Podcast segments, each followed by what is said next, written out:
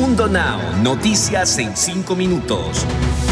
Inmigración, dinero, política, entretenimiento y todo lo que necesitas para amanecer bien informado. Comenzamos. ¿Qué tal amigos? Bienvenidos una vez más a este nuevo episodio de Mundo Now con Alfredo Suárez, Daniela Tequeda y Alidip Cayazo. Comenzamos de inmediato con las noticias más destacadas el sospechoso de disparar un arma contra el carro donde Aiden Líos viajaba en un caso de furia al volante en una autopista del sur de California. Fue acusado de homicidio.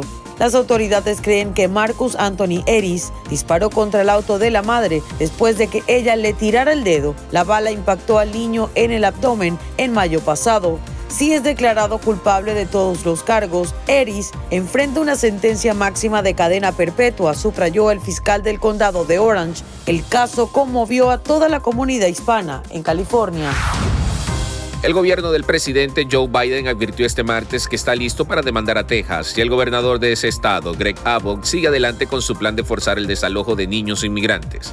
A fines de mayo, Abbott dio un plazo de 90 días para que las agencias estatales den por terminadas las licencias de los albergues y programas en Texas que cuidan de los niños inmigrantes que han cruzado la frontera y están bajo custodia del Departamento de Salud y Servicios Humanos.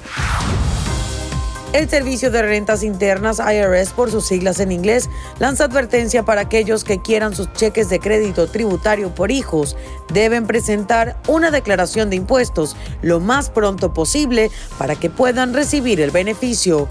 La agencia se basará en la información que los contribuyentes hayan declarado en 2019 o 2020 para determinar si a una familia le corresponde la ayuda o no, según datos con los que cuentan. Más de 36 millones de familias en el país recibirían la ayuda. Sin embargo, algunos que no han declarado podrían estarse perdiendo este beneficio. La vicepresidenta estadounidense Kamala Harris intentó asegurarles el martes a las poblaciones pobres y amenazadas de Latinoamérica que Estados Unidos tiene la capacidad de darles a las personas una sensación de esperanza en la región para que puedan tener una mejor vida sin tener que huir hacia territorio estadounidense. Harris concluyó su primera gira en el extranjero como vicepresidenta sin mostrar remordimientos por su decisión de no visitar la frontera entre México y Estados Unidos, como parte de su misión de atender la migración hacia Estados Unidos. Ahora sí, busquen sus cucharones y una olla bien grande porque esta sopa se pone caliente con las noticias más actuales del mundo del entretenimiento. ¿Qué creen ustedes? ¿Será que ya se resignó? Han pasado alrededor de 15 días desde que Adamari López anunciara ante los medios de comunicación la separación entre ella y su ex prometido, el español Tony Costa. Pero a pesar de que la boricua se ha visto bastante convencida de esta ruptura, este no había sido el caso para el famoso bailarín. En esta ocasión todo parece indicar que las esperanzas de volver a retornar esta relación entre ambos ahora sí se han acabado, ya que en su perfil de Instagram el bailarín ha sacado a la conductora boricua de su cuenta de red social. ¿Será acaso que ya se resignó y haya eliminado cualquier oportunidad de volver con Adamari?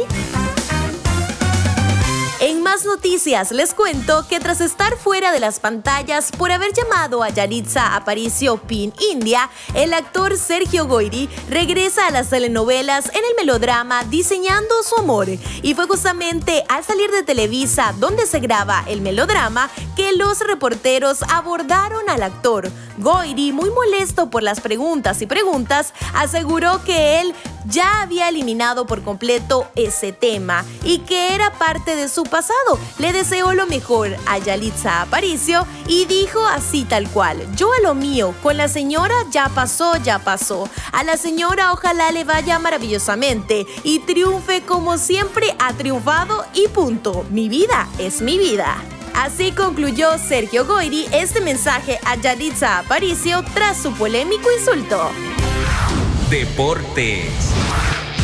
Y en los deportes, el Tribunal Supremo de Brasil discutirá el jueves dos pedidos que buscan impedir la realización de la Copa América en Brasil, duramente afectada por la pandemia de coronavirus, informó el órgano judicial este martes 8 de junio. Los magistrados del máximo tribunal determinarán de forma remota y en un plazo de 24 horas el futuro del campeonato internacional previsto para comenzar el domingo y terminar el 10 de julio y que cuenta con el respaldo del presidente ultraderechista Jair Bolsonaro. Bien, y antes de finalizar, los dejamos con una frase de Mundo Now. No importa lo lento que vayas, mientras que no pares.